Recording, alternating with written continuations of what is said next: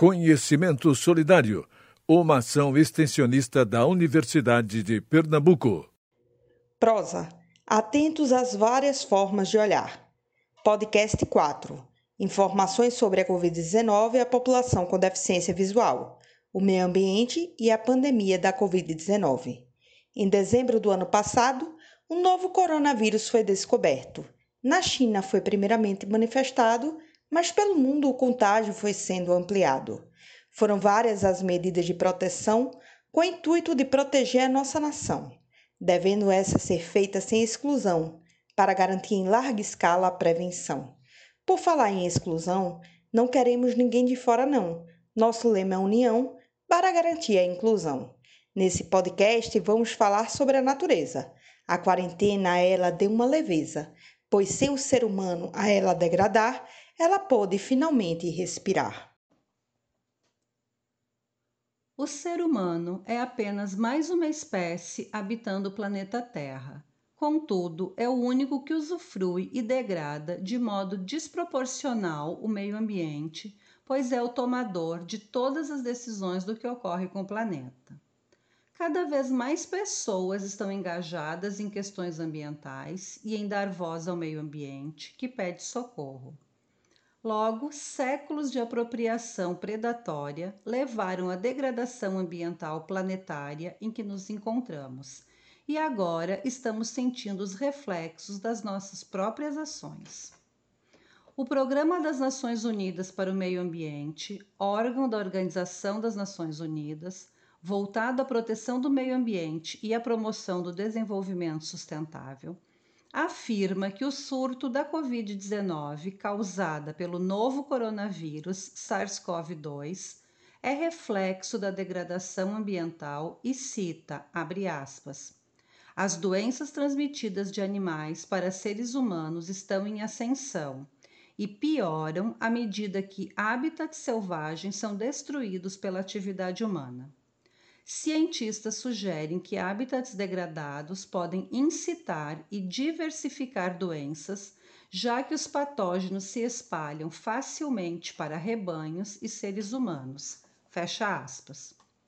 Segundo a Organização Mundial da Saúde, o novo coronavírus teve origem de uma espécie de mamífero silvestre, o morcego, e foi transmitido aos seres humanos por meio de animais de criação para consumo humano mas esse transmissor final para nós ainda não foi identificado. A transmissão de doenças infecciosas de animais silvestres para seres humanos são denominadas de zoonoses.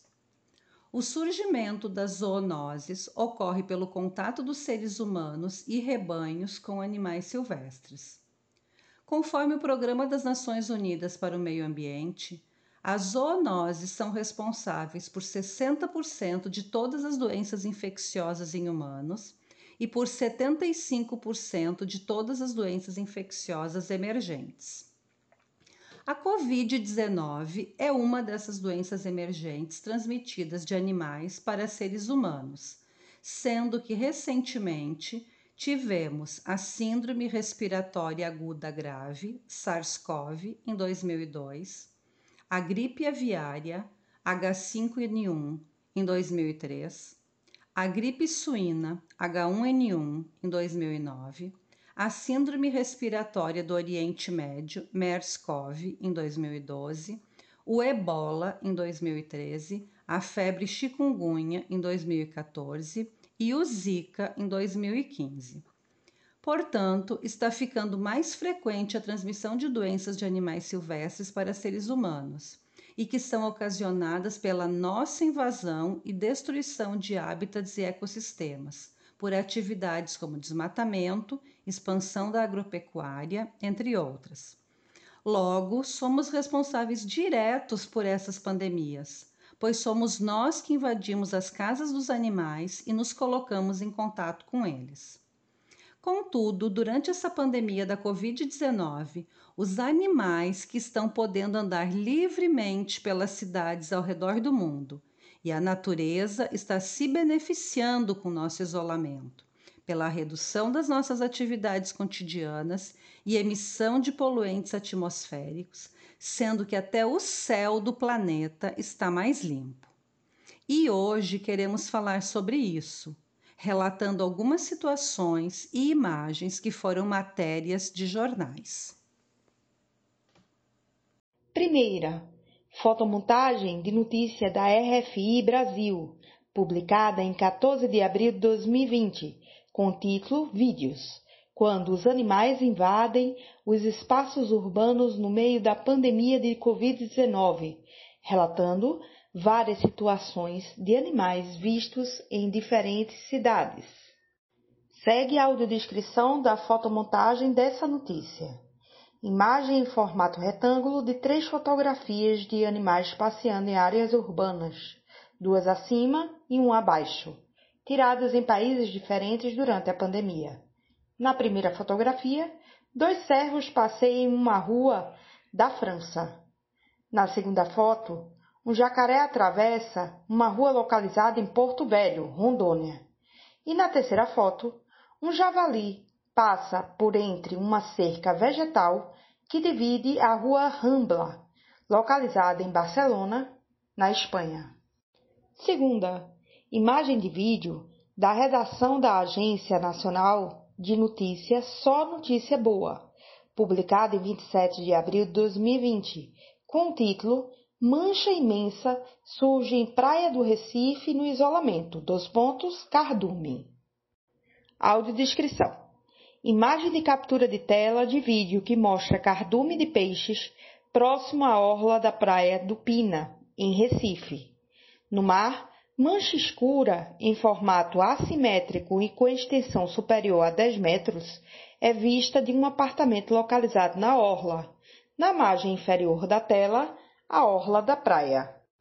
Terceira, imagem de notícia do jornal Folha de São Paulo, de Taiguara Ribeiro, publicada em 2 de abril de 2020, com o título Poluição diminui na Grande São Paulo após o início da quarentena que comenta uma avaliação da CETESB, Companhia Ambiental do Estado de São Paulo, sobre a poluição do ar entre os dias 20 e 30 de março, na qual relata que, com a mudança na rotina dos paulistanos, devido ao isolamento social pela pandemia, com a diminuição das atividades e redução da circulação de veículos, houve uma menor emissão de poluentes para a atmosfera, contribuindo com a melhoria da qualidade de ar.